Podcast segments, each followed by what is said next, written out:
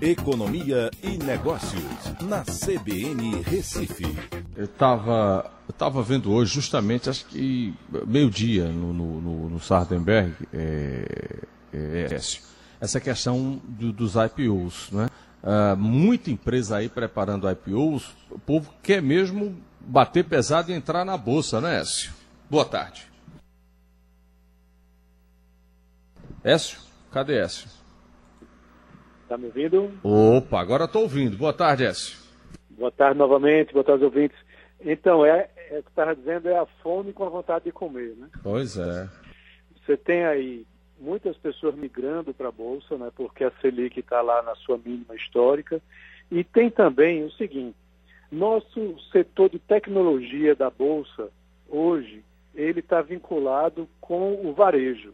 O varejo é grande representante da tecnologia aqui no Brasil. Nós não temos uma Nasdaq, né, que é uma bolsa é, de empresas de tecnologia puramente. Então aqui isso termina sendo muito relacionado com o setor de varejo, que nesse ano tem um, uma ajuda muito forte aí do auxílio emergencial.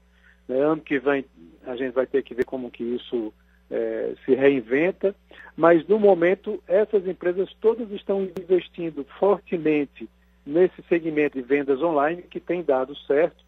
E aí tem essa saraivada né, de, é, de empresas.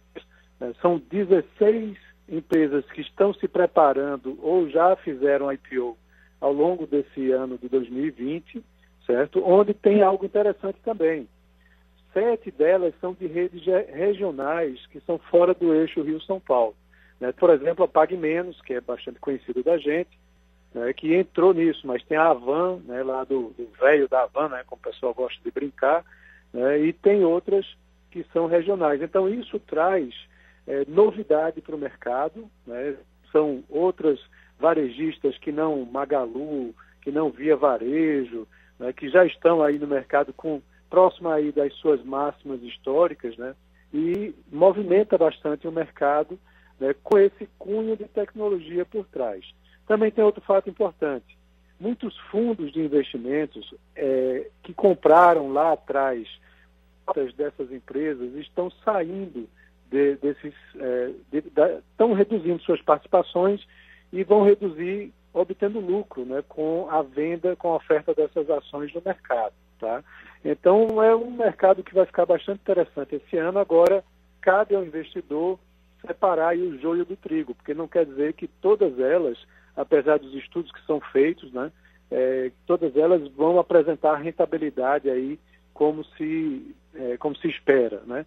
Então é muito cuidado, mas é um mercado bastante interessante.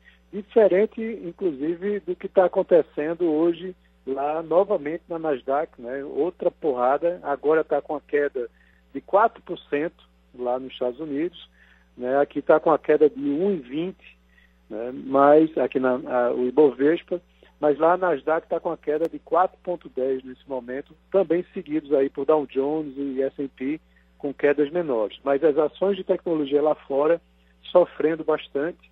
Né? Eu acho que é um, um ajuste, uma correção do excesso de valorização que eles tiveram nesses últimos meses e, é, é, é, como eu disse, é num cenário diferente desse aqui de abertura de novas empresas. Até amanhã, Écio. Um abraço a todos, até amanhã.